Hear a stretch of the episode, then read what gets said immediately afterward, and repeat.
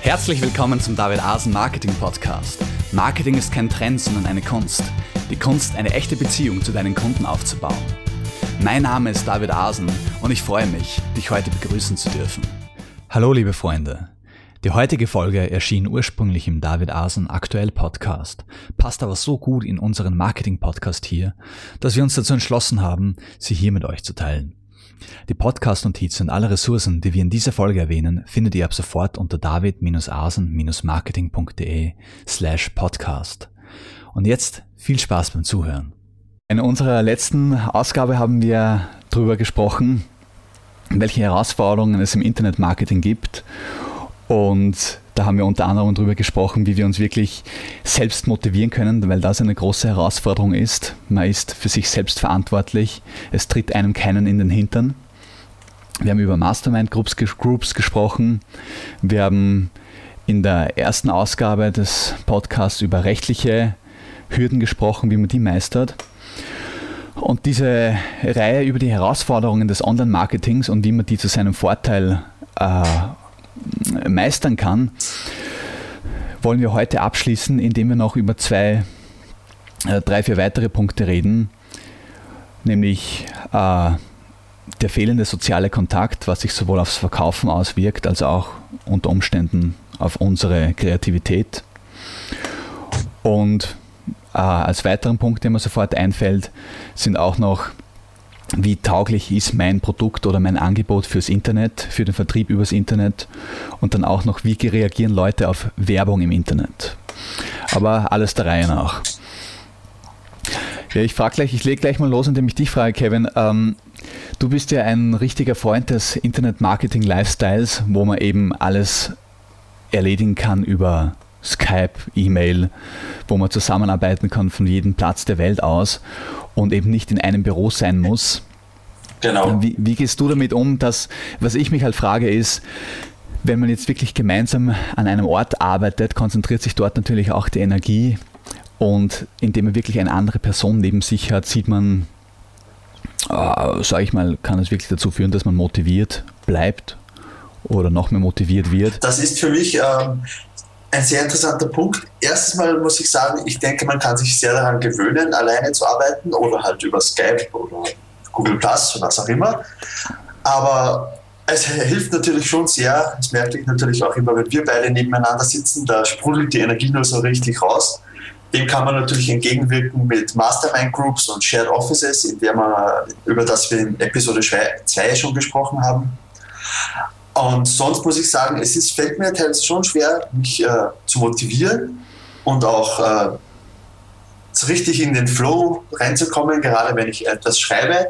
Aber wie gesagt, man kann, man kann sich daran gewöhnen, das auch trainieren.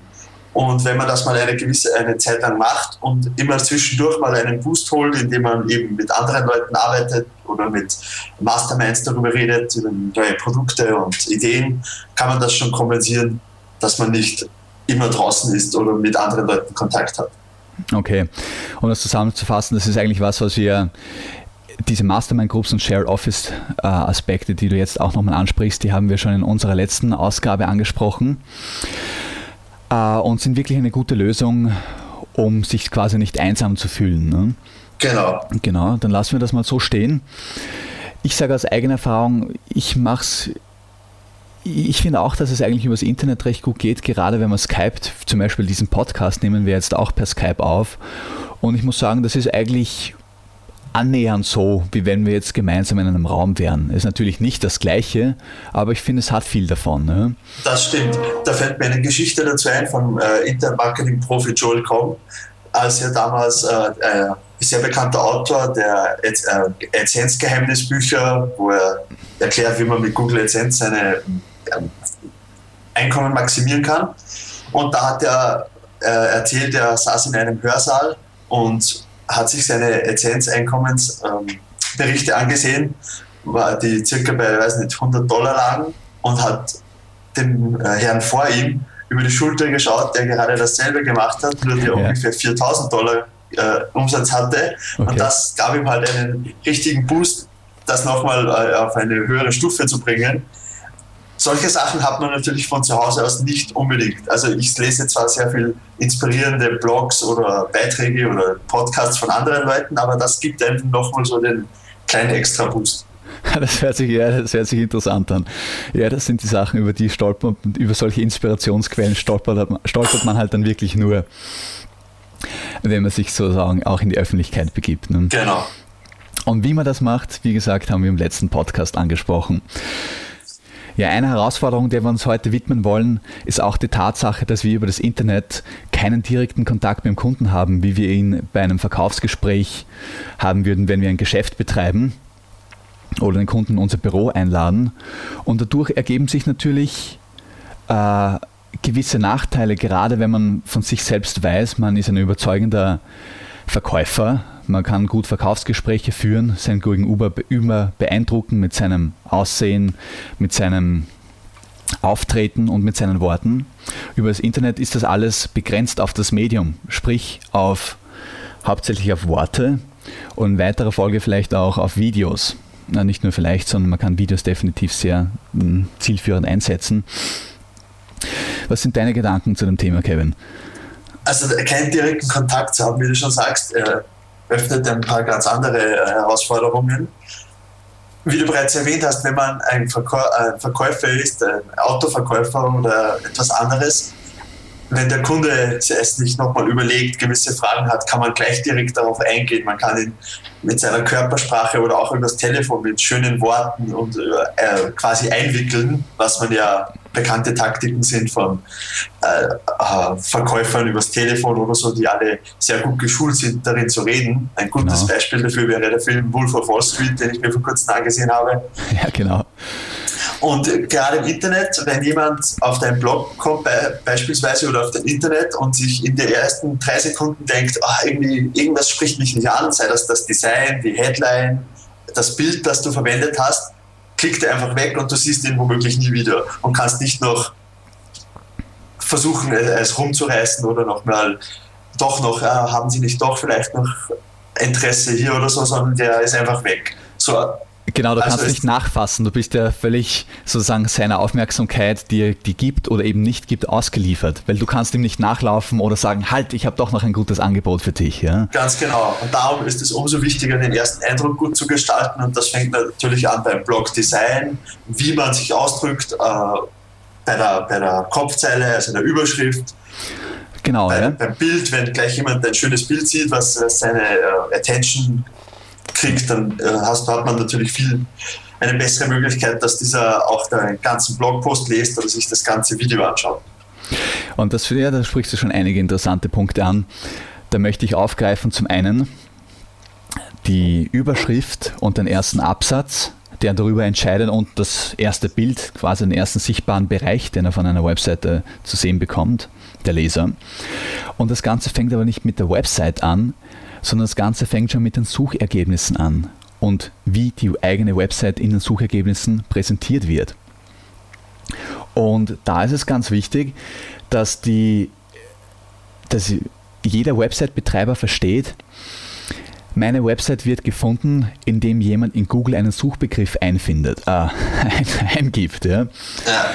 So, wenn ich eine Website habe zu dem Thema, äh, was weiß ich, Einfamilienhäuser in München oder München-Umgebung, dann muss ich meine Website natürlich einfach mal auf dieses Keyword auch optimieren und ausrichten, aber das ist jetzt ein Thema für einen anderen Podcast. Wir gehen davon aus, das ist geschehen.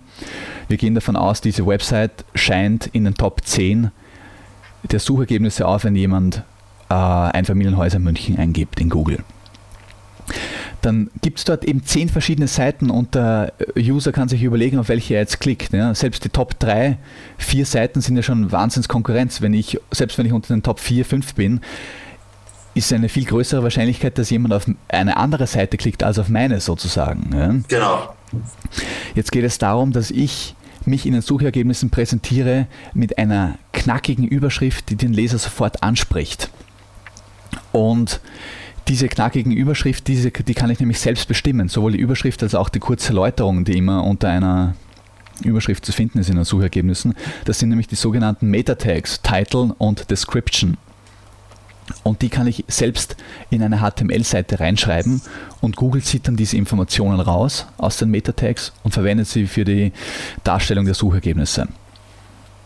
Ja, ein sehr häufiger Fehler, den ich sehr oft in den SERPs, den Suchergebnis-Pages sehe, dass einfach komplett irrelevante äh, Beschreibungen und Descriptions vorhanden sind, wo man eigentlich gar nicht weiß, soll ich jetzt da draufklicken, bringt mir das die Lösung zu meinem Problem oder zu meiner Frage?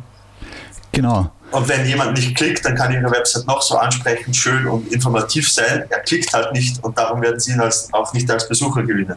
Genau. Und darum, um bei diesem Beispiel jetzt zu bleiben mit den äh, Einfamilienhäusern München, geht es darum, dass ich dann einfach, dass halt sofort dort steht, aktuellsten Angebote auf dem Markt oder Einfamilienhäuser München Doppelpunkt, die aktuellsten Häuser auf dem Markt hier im Überblick. Ja, und das kommt im Titel so vor, damit der User sofort weiß, aha, hier finde ich die neuesten Angebote zu dem Thema. Genau das, was ich suche. Ja. Oder anderes Beispiel, jemand möchte sich selbst eine äh, selbst Lautsprecher zusammenbauen. Das ist immer wieder ein Hobby, das in meinem Bekanntenkreis kenne ich das zum Beispiel, dass das Leute gerne machen.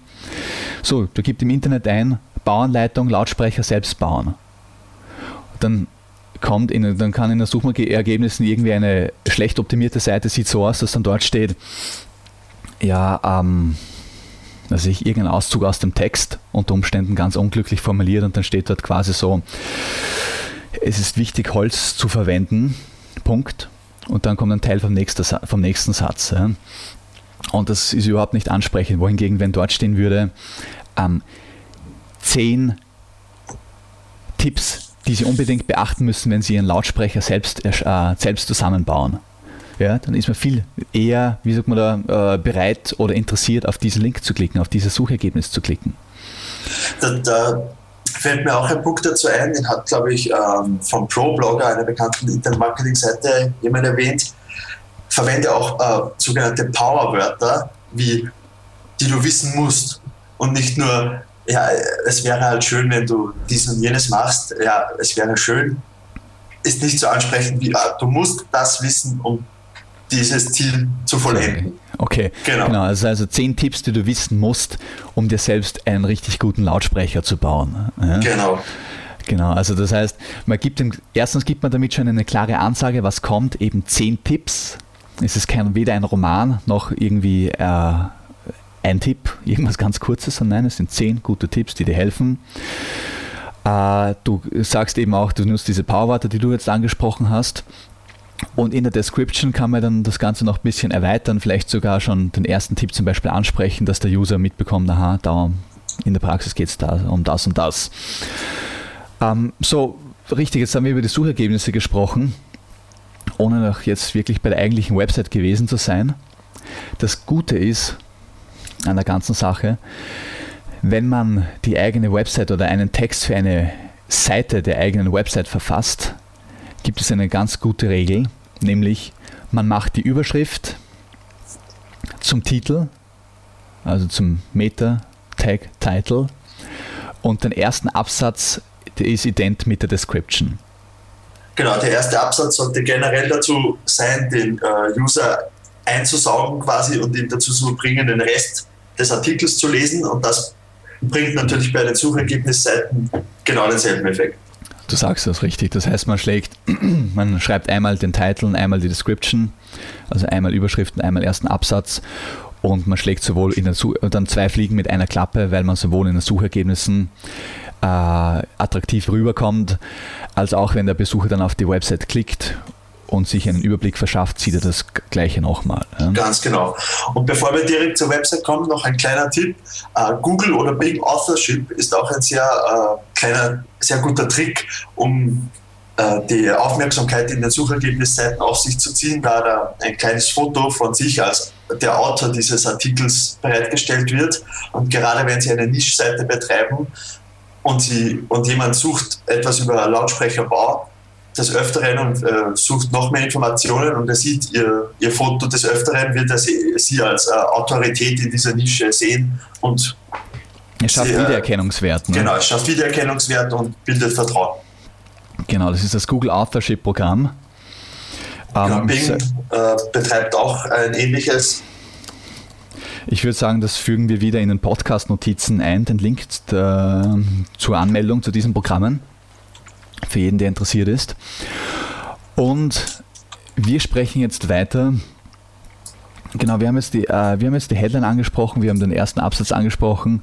Was, was ich auch noch wichtig finde, das hast du gut angedeutet, ist zum Beispiel das erste Bild, das einen erwartet. Und ich würde Bild nicht nur sehen als ja, Bilddatei, die man halt in, in, der Website platziert, also, sondern ich würde sagen, der Gesamteindruck der Website zählt. Ist sie übersichtlich, ist sie ordentlich, erkennt man auf ein, zwei Blicke sofort, wo man hin möchte. Ja? Und da ist ein ganz wichtiger Aspekt auch die Navigation. Und was ich auch dazu sagen möchte an dieser Stelle ist, viele Leute äh, geben unheimlich viel Energie und Geld auch aus für das perfekte Design mit Schatteneffekten und 3D-Effekten und allem möglichen.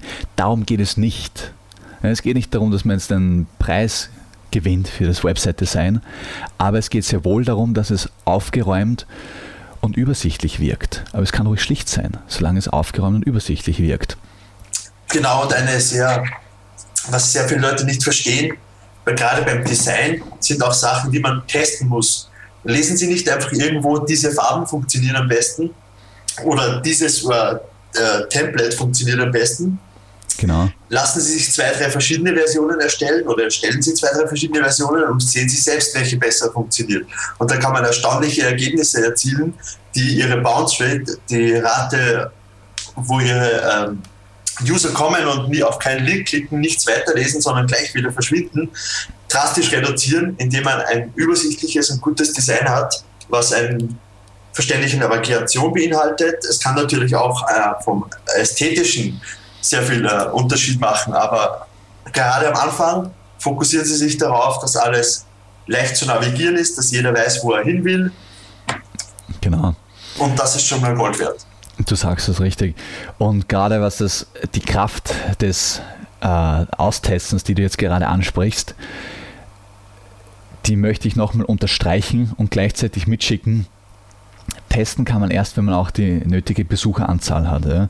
Das heißt, wenn man jetzt mal, ich sage jetzt mal, 500 Besucher am Tag hat, dann macht es Sinn, dass man Userverhalten austestet und eben verschiedenste Designs oder Farben, äh, Schriftgrößen und so weiter austestet. Wenn man jetzt fünf Besucher am Tag hat, und das schwankt, also das schwankt sagen wir, zwischen 0 und 10 Besucher am Tag. da sind die Schwankungen so groß, dass die die ganzen äh, Messergebnisse völlig verfälschen würden. Also da ist mit so einer geringen Besucheranzahl einfach schlichtweg unmöglich, ordentliche.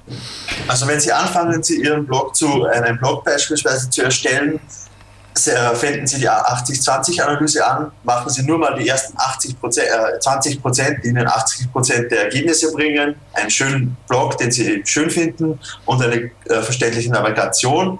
Wenn Sie dann mal genug Besucher haben, von genug, das ist schwer zu sagen, es kommt auf die Nische drauf an, aber ich sage mal äh, mindestens 50 bis 100 Besucher am Tag, dann können Sie schön langsam anfangen zu testen, ein radikales äh, neues Design zu verwenden, kleine Änderungen zu machen, was auch immer. Genau.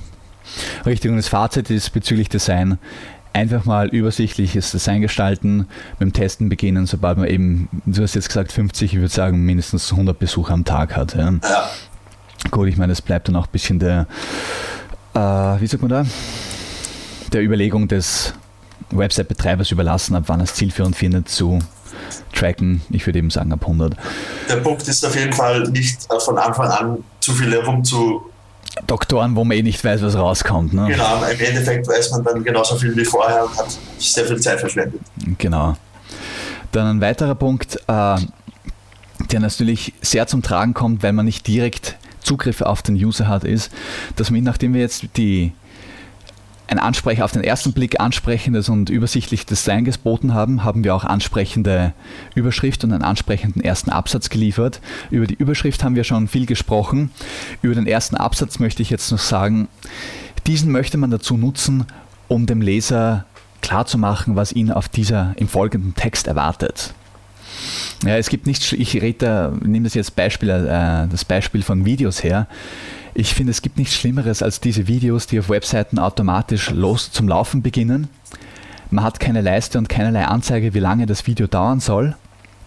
Und dann wird da dahin geredet und dahin gebrabbelt und man weiß nicht, ob man jetzt eine halbe Stunde warten muss, bis man nützliche Information bekommt, ob man gar nicht eine bekommt oder ob das Video in zwei Minuten eh wieder aus ist. Ganz mhm. genau. Äh, ich habe ja auch kürzlich genau über dieses Thema gelesen, gerade weil du Videos ansprichst, die automatisch losgehen. Das sollte eigentlich ein absolutes No-Go sein, vor allem wenn jemand über ein Suchergebnispage auf ihre Seite kommt und eigentlich gar nicht weiß, was er in ihr erwartet und dann kommt ein Video und dann weiß man nicht, wie lange es ist. Das ist natürlich ein absolutes No-Go. Die einzige das einzige Szenario, wo ich Videos automatisch abspielen lassen würde und vielleicht auch Navigation und so weggeben würde, wenn jemand spezifisch auf einen Link klickt, wo er weiß, er kommt zu einem Video über ein spezifisches Thema. Dann hat er das quasi angefordert und bekommt genau das. Ja. Anders ist es eher eine, äh, zwingen Sie den User dazu, sich das anzusehen, was ihn entweder dazu bringt, die Seite gleich zu verlassen oder fünf Minuten da zu sitzen und nicht genau zu wissen, was ihn eigentlich erwartet. Ja, und dann wahrscheinlich erst recht äh, noch frustrierter die Seite zu verlassen. Ne? Genau, weil er seine Antwort nicht bekommen hat. Genau, aber die Absprungrate ist drastisch hoch wenn man so, einen Fehler begeht. Und jetzt haben wir von Videos gesprochen und ich habe das aber als Beispiel für Text ursprünglich genommen. Da möchte ich jetzt auch wieder zurück. Beim Text ist es genauso. Wenn man einen das ein, der einzige Unterschied ist, dass man beim Text runterscrollen kann und schauen kann, wie lang der ist. Ja? Das ist aber auch schon alles, um, um, um sich bisschen als Leser ein bisschen ein Bild zu machen, was einen erwartet. Und darum ist es so schön, wenn man im ersten, Übersch im ersten, in der, im, sorry, im ersten Absatz schreibt, das erwartet dich, diese fünf Punkte. Wenn man den ganzen Text dann auch nochmal schön in Zwischenüberschriften gliedert. Weil die meisten Leute lesen sich einen Text nicht von Anfang bis Ende durch, sondern die, die wollen eben zuerst mal eine Überschrift und ersten Absatz sehen ist das überhaupt der Text, den ich suche? Ist das die Information, die ich brauche? Und wenn es am Anfang vielversprechend aussieht, dann scrollen Sie einfach mal runter, schauen sich so die Zwischenüberschriften an. Was sich jeder Leser auch gerne ansieht, sind diese Auflistungen weil das optisch einfach sofort ins Auge springt. Ne? Ein Absatz, einen Text, Wurst sozusagen, ist schwerer zum Lesen wie eine Auflistung, springt einem sofort ins Auge. Und diese Punkte, eben Zwischenüberschriften Schriften und Auflistungen und vielleicht auch ein gekonntes Bild in Text eingebaut, das sind genau diese Punkte, diese Orte, wo wir schauen müssen, dass wir dem Leser klar machen, hey, wir bieten dir genau die Informationen, die du suchst. Ganz genau. Wie du schon angesprochen hast, eine Reihe von Auflistungen, also sogenannte Bullet Points. Am Anfang ist dazu sehr hilfreich. In diesem Post lernen Sie, wie, bauen Sie, wie suchen Sie das beste Holz für einen Lautsprecher aus? Welche Lautsprecher eignet sich am besten für den Selbstbau? Und ja. so weiter. Plus war eine, ähm, was sehr viele Marketer experiment, womit sehr viele Marketer experimentiert haben, ist es am Anfang die Lesezeit des Posts ähm, hinzuschreiben, was ihm noch mehr Information, dem User noch mehr Information gibt. Beispielsweise Lesezeit 15 Minuten. Dann weiß er, wenn ich das Ganze lese, habe ich 15 Minuten gebraucht, nicht länger. Und dann weiß ich, was ich wissen muss. Genau, richtig. So, es wirklich, das, die Prinzipien sind ja immer die gleichen. Ob man jetzt einen Vortrag hält oder ein Video erstellt oder eben einen Text schreibt, man möchte dem Leser immer klar machen, was ihn erwartet, in welchem Zeitrahmen ihn das erwartet und dass es relevant ist für ihn. Und wenn man das sicherstellt, dann hat man auch sichergestellt, dass der Leser bleibt. Ganz genau. So, das ist natürlich ein Thema, wo es sehr viel Fachliteratur dazu gibt. Ähm, in, Im Band 4 meiner E-Book-Reihe Erfolg im Internet gehe ich auch nochmal spezifisch darauf ein, wie man gute Inhalte verfasst. Äh, eben sowohl von Überschrift, erster Absatz bis hin zu äh, Zwischenüberschriften und der Textgliederungen im Allgemeinen. Was auch noch ein guter Tipp ist, den ich hier erwähne, fällt mir gerade ein. Es kommt immer gut, wenn man am Ende des Textes noch einmal eine klare Botschaft an den Leser sendet. Weil viele Leute schauen sich den Anfang des Textes an und das Ende, bevor sie ihn lesen. Und wenn man jetzt im Ende etwas Interessantes bringt, zum Beispiel eine interessante Conclusion, äh, Schlussfolgerung, ne? beispielsweise, und das sind die Gründe, warum Sie auf dieses Holz zurückgreifen sollten und dieses eher vermeiden sollten. Das wäre zum Beispiel eine Schlussfolgerung oder eine andere wäre, Jetzt wissen Sie, welches Holz das Richtige für Sie ist und können sofort zum Bau Ihres Lautsprechers überschreiten. Und der interessierte Leser denkt sich, aha, na, aha, okay, im Text erfahre ich also genau das, wo ich jetzt eben zum Schluss, welches Holz ich brauche. Ne? Und denkt sich, ja, dann muss ich mir den Anfang doch noch durchlesen, weil das möchte ich jetzt schon wissen. Das heißt, das ist gut, am Ende nochmal Interesse zu kreieren. Ja? Genau, quasi einen, einen äh, rückwärts Call to Action, mehr oder weniger. Genau. Und weil du gerade sagst Call to Action, also ich persönlich baue am Ende auch immer nochmal einen aktiven Call to Action ein. Was ich damit meine, es gibt passiv, nämlich ähm, was ich gerne mache, sind einfach gewisse Wörter in einem Text, mache ich zu einem Link, der dann zum Beispiel zu meinem Produkt führt. Beispielsweise schreibe ich im Text, wenn Sie wirklich Erfolg im Internet haben wollen, ist es wichtig, dass Sie verstehen, dass Sie im Internet Ihre Kunden nicht persönlich ansprechen können, sondern der erste Eindruck Ihrer Website zählt. Und in diesem Satz würde ich die, die, die Phrase Erfolg im Internet zu einem Link machen und der führt dann zu meiner E-Book-Reihe. Also ganz unaufdringlich, ganz dezent. Jeder, der möchte, kann hinklicken und sonst liest er weiter. Am Ende des Textes mache ich gerne einen sehr bewussten Aufruf, dass ich sage, um das hier angesprochene im Detail umzusetzen, ähm, schau dir meine E-Book-Reihe Erfolg im Internet an, wo du alle Informationen findest, die du brauchst, um das erfolgreich umzusetzen. Ja, so in der Art. Genau, genau.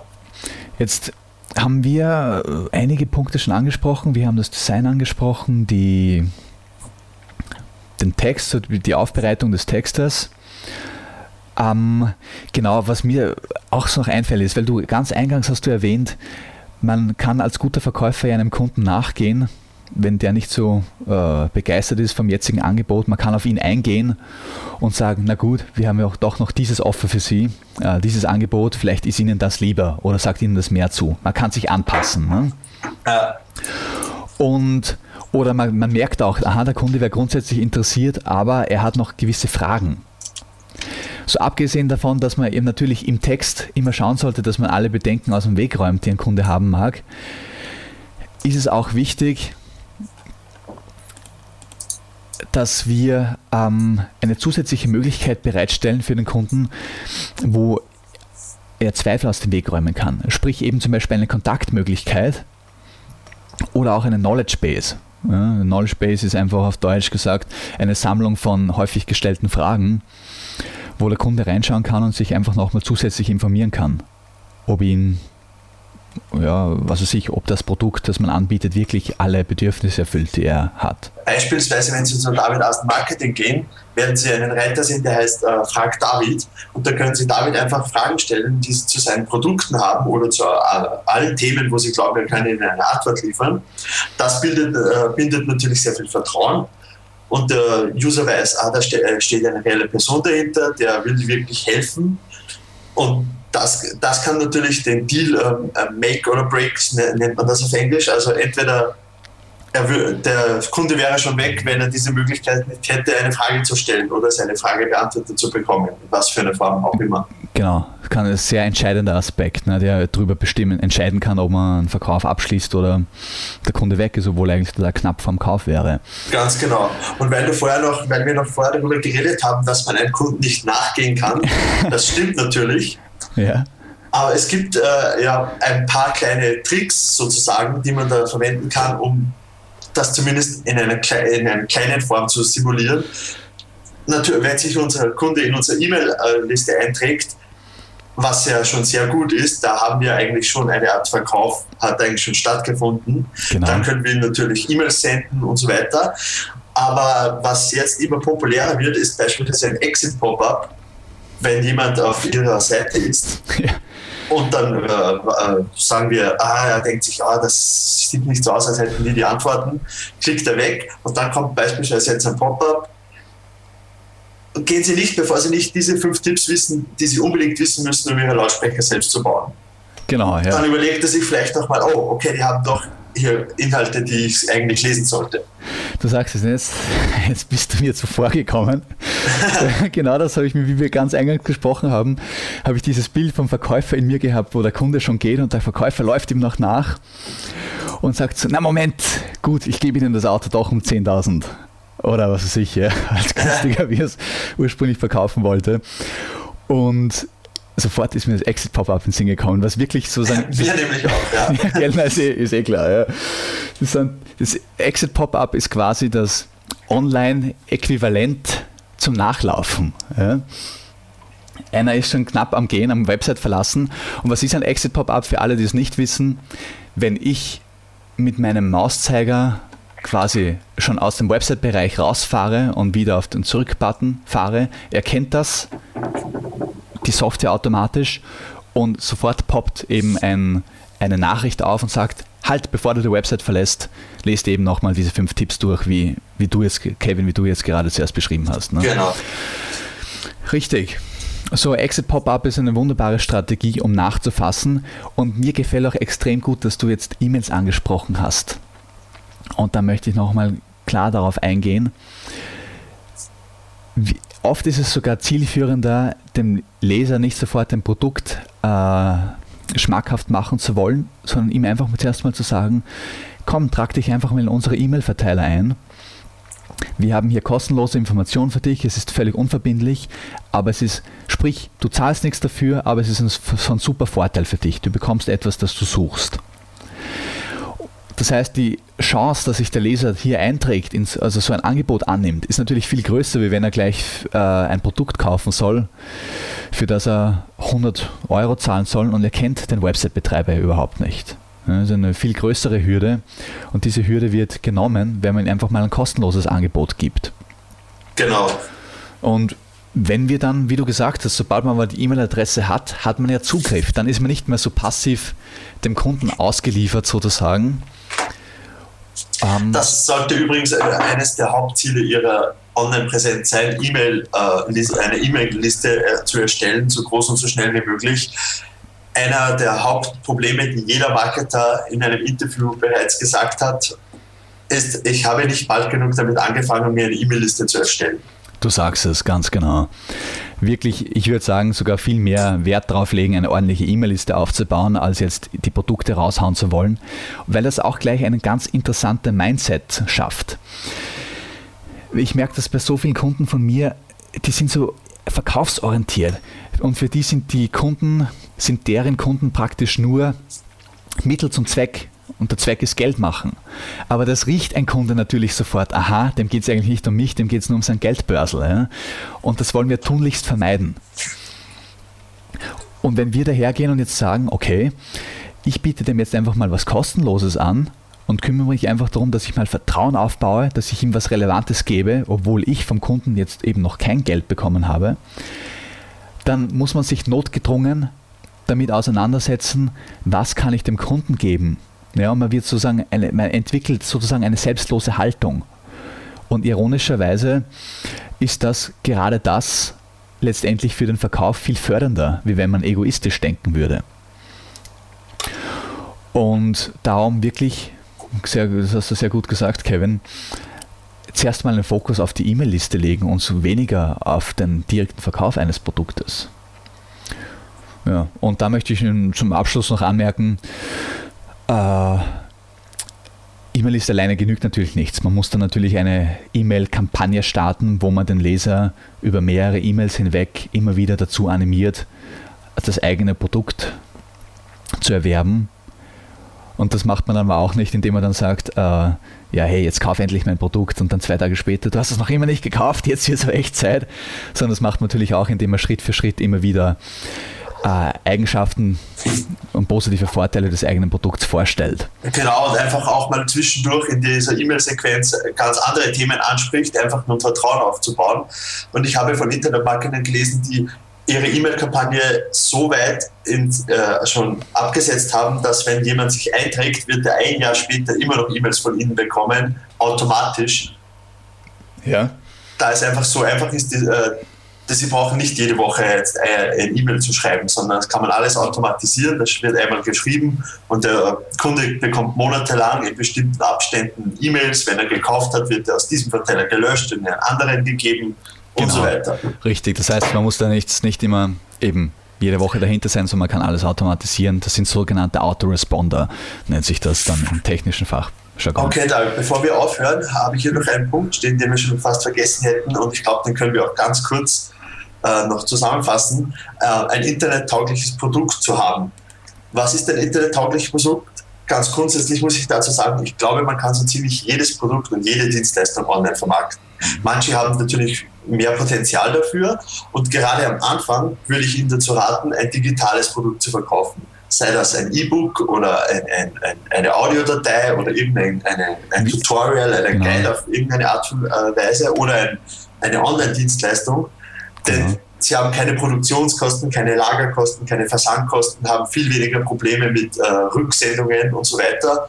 Und wenn sie das gemeistert haben, können sie sich natürlich auch auf äh, echte Produkte äh, spezialisieren. Da gibt es auch viele Möglichkeiten. Amazon bietet Versand von ihren eigenen Produkten an und so weiter. Aber gerade für den Anfang würde ich sagen, starten Sie mit einem digitalen Produkt. Richtig, digitale Produkte sind so einfach zu erstellen und haben eine extrem hohe Rendite oder Gewinnspanne, ja, weil sie keine Herstellungskosten haben.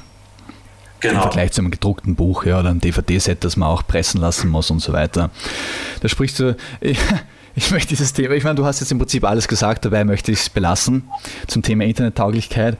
Ich habe nur diesen einen Witz im Kopf in der Fernsehserie Friends sagt die Mutter zu ihrer Tochter, ja, wir hätten noch ein bisschen Geld, wenn dein Vater nicht auf diese irrsinnige Idee gekommen wäre, Eis über das Internet zu verkaufen. Und das, das kann man als Beispiel stehen lassen für ein Produkt, das nicht so geeignet ist, über das Internet vertrieben zu werden. Genau. Wie gesagt, ich glaube, es äh, gäbe sicher einen Platz und wenn jemand das richtig macht, könnte ich mir durchaus vorstellen, ein äh, tolles Business daraus zu machen. Aber gerade für den Anfang halten sie es zu einfach und kosten äh, nicht kostenintensive Produkte, sondern erstellen Sie einen Guide, den erstellen Sie einmal, den bezahlen Sie mit Ihrer Zeit und das war es dann auch schon. Du sagst es richtig. Ja, gut, ich würde sagen, wir beenden diese Reihe der Herausforderungen im Internet bei diesem Podcast. Wir haben einige sehr interessante Aspekte angesprochen. Wir sind jetzt natürlich auch schon sehr in den Inhalt reingegangen, was natürlich noch ein äh, Thema für ganz eigenständige Podcasts ist. Aber wir haben einen guten Überblick, einen guten Zusammenhang geliefert. Anfangs hatten wir geplant, äh, die Vor- und Nachteile im ersten Podcast schon alle reinzubringen, aber das hat sich jedes Mal so ausgedehnt, dass wir schlussendlich drei Episoden gebraucht haben. Aber genau. jetzt können wir sagen, wir haben das Thema fürs Erste abgeschlossen. Genau. Wenn ihr irgendwelche Fragen habt oder euch neue Herausforderungen auffallen, zu denen ihr gerne wollt, dass wir Stellung nehmen, dann schreibt uns natürlich über Frag David. Und äh, wir führen einen Link zu Frag David auch nochmal in den Podcast-Notizen hier an. Ja, gleich eine Vorschau auf unsere nächste äh, Ausgabe. Dort werden wir euch erzählen, äh, welche Dinge beachten müsst, damit ihr euer Internet-Business wirklich technisch professionell umsetzen könnt. Und wir geben euch ganz praktische Tipps und wir geben euch auch die, wir verraten euch die Ressourcen, die wir selbst verwenden, um unsere Internet-Businesses technisch wirklich professionell zu gestalten und umzusetzen. Also, bis zum nächsten Mal. Das war's ja auch schon wieder, die heutige Ausgabe des David Asen Marketing Podcasts. Ich hoffe, sie hat dir genauso viel Spaß gemacht wie uns. Die Podcast-Notizen zu jeder Folge findest du unter david-asen-marketing.de slash podcast. Dort erfährst du auch, wie du diesen Podcast über iTunes, YouTube und Co. abonnieren kannst. Schreib uns einen Kommentar oder stelle eine Frage. Wir antworten dir garantiert. Also, ciao und bis zum nächsten Mal.